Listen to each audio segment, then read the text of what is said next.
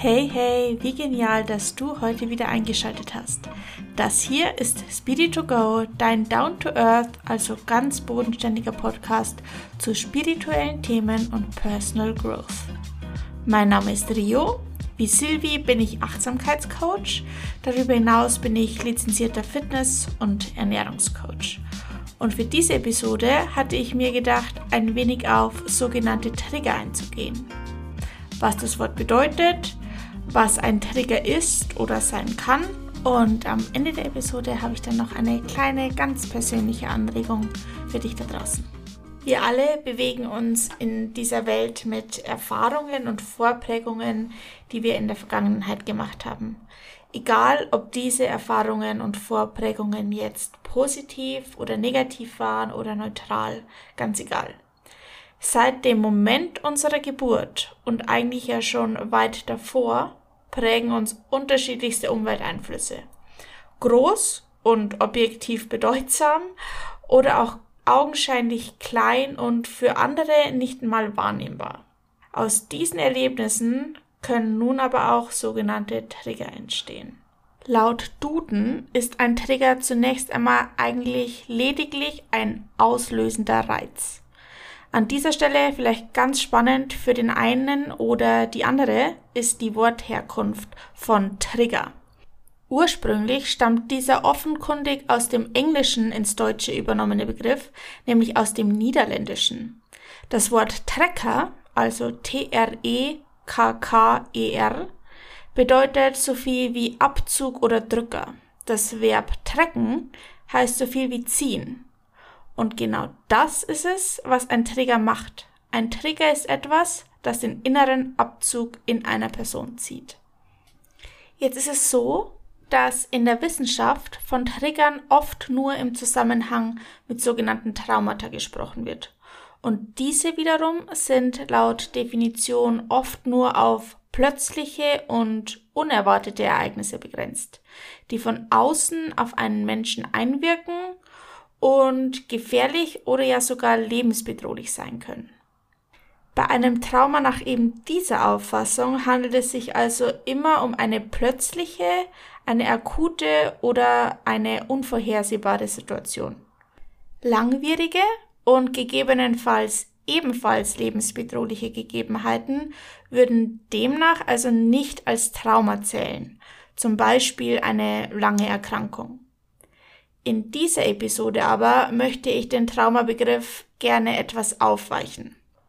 Aus Ermangelung besserer Worte beziehe ich also auch langanhaltende Situationen, die tatsächlich oder auch nur empfunden lebensbedrohlich waren, mit ein, wenn ich das Wort Trauma nutze oder auch das Wort Trigger. Wenn wir nämlich davon ausgehen, dass sich ein Trauma dadurch auszeichnet, dass man keine Kontrolle über das Geschehen hat, dann würde ich persönlich argumentieren, dass sich das auch über einen längeren Zeitraum so verhalten kann.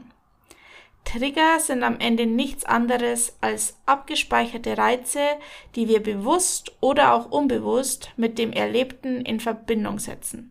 Und in meinem Universum ist es dann egal, ob das eine einmalige Situation war oder ein, eine Gegebenheit, die sich über einen längeren Zeitraum, sogar über Jahre teilweise zieht.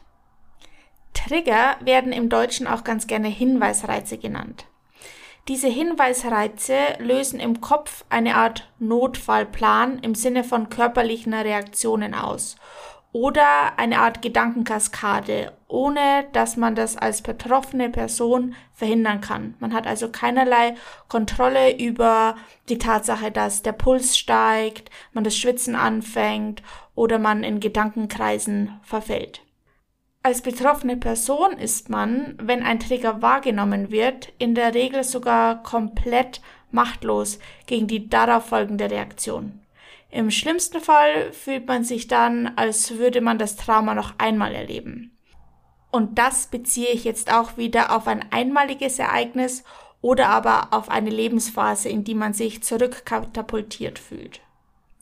Prinzipiell kann potenziell alles zum Trigger werden, das einen Bezug zum Trauma hat.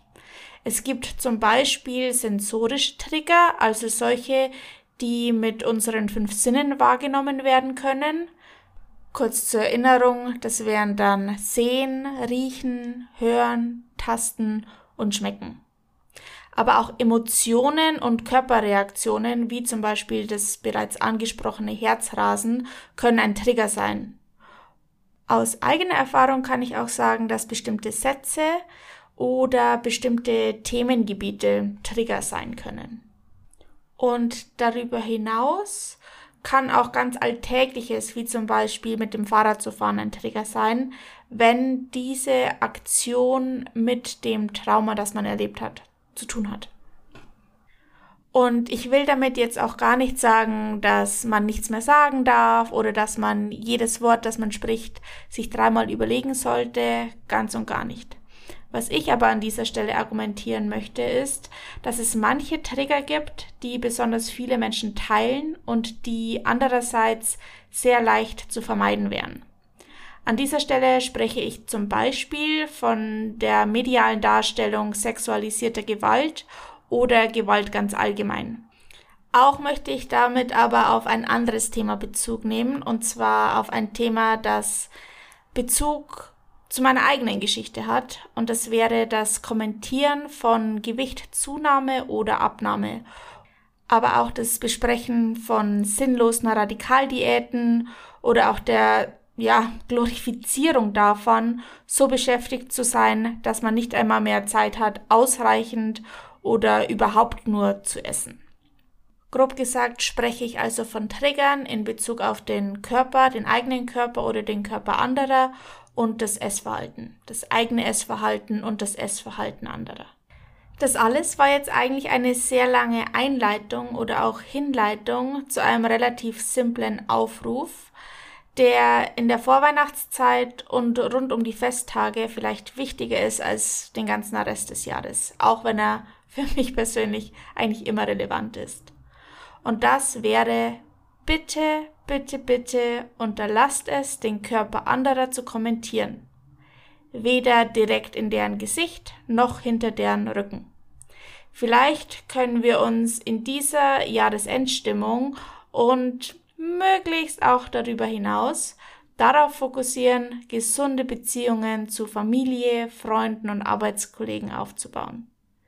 Vielleicht ist es wichtiger, ein guter Zuhörer zu sein und sich auch selbst gehört und verstanden zu fühlen. Vielleicht ist all das wichtiger als Körpermaße, die Größe der Nase, die gewählte Haarfarbe oder der Kleidungsstil, in dem sich eine andere Person oder man selbst wohlfühlt. Und als in Anführungsstrichen betroffene Person teile ich jetzt noch ein kleines Geheimnis mit dir. Und dieses Geheimnis wäre, dass auch das Kommentieren des Aussehens anderer mich triggert.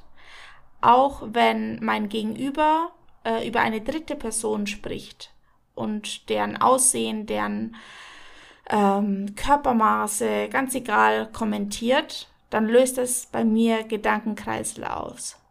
Es löst Ängste aus und phasenweise führt es sogar dazu, dass mein komplettes System lahm liegt und ich, ja, quasi es aussitzen muss, bis ich wieder agil werden kann. Und nochmal, nein, es ist keine lobenswerte Leistung, Mahlzeiten ausfallen zu lassen, weil man zu beschäftigt ist oder noch das ein oder andere Kilo abnehmen will. Weder vor den Festtagen, noch während den Festtagen, noch nach den Festtagen. Vielleicht hilft es dem einen oder anderen. Oder der einen oder anderen. Ich persönlich gehe ja relativ offen mit meiner Vergangenheit um. Also sowohl mit der Essstörung als auch mit der Depression und mit all dem, was da noch so dranhängt. Und dass es auch nach wie vor ein Auf und Ab ist. Ich erzähle das jetzt nicht jedem an der Supermarktkasse, der vor oder hinter mir steht, aber ich leugne es auch nicht oder verschweige es aktiv. Vielleicht ist es aber an der Zeit, noch etwas offensiver mit der Thematik umzugehen. Damit, wie schwer der Alltag auch für eine körperlich stabile Person sein kann. Und damit, wie einfach wir auf andere Leute und ehrlich gesagt auch uns selbst Rücksicht nehmen könnten. Denn seien wir jetzt doch mal ehrlich. Wem hat es jemals gut getan, für das eigene Äußere kritisiert oder angefeindet zu werden oder andere dafür schlecht zu reden, nur um sich dadurch auch selbst mehr unter Druck zu setzen, um ja nie in diese gleiche Situation zu kommen. Diese gesellschaftlichen Standards, die aus irgendwelchem Nonsens entstanden sind, hochzuhalten. Wem hat das jemals genützt? Ausgenommen jetzt natürlich das eine oder andere Unternehmen, das daraus Profit schlagen kann. Also, mit diesem hoffentlich neuen Verständnis für Trigger, lasst uns bewusst und aufmerksam in den Dezember 2023 starten und die Priorität auf ein schönes Miteinander legen. Was meinst du? Feedback und Anregungen aber auch Fragen kannst du mir gerne auf Instagram zukommen lassen. Hier heiße ich o-rio-ginal sowie original, nur eben mit meinem Namen als Twist. Oder aber du schreibst an den Kanal silvirima-coaching und die liebe Syl äh, leitet deine Fragen dann direkt an mich weiter. Dann bleibt mir nur noch, mich für deine Aufmerksamkeit und deine Zeit zu bedanken und dir eine gute Zeit zu wünschen. Bis zum nächsten Mal.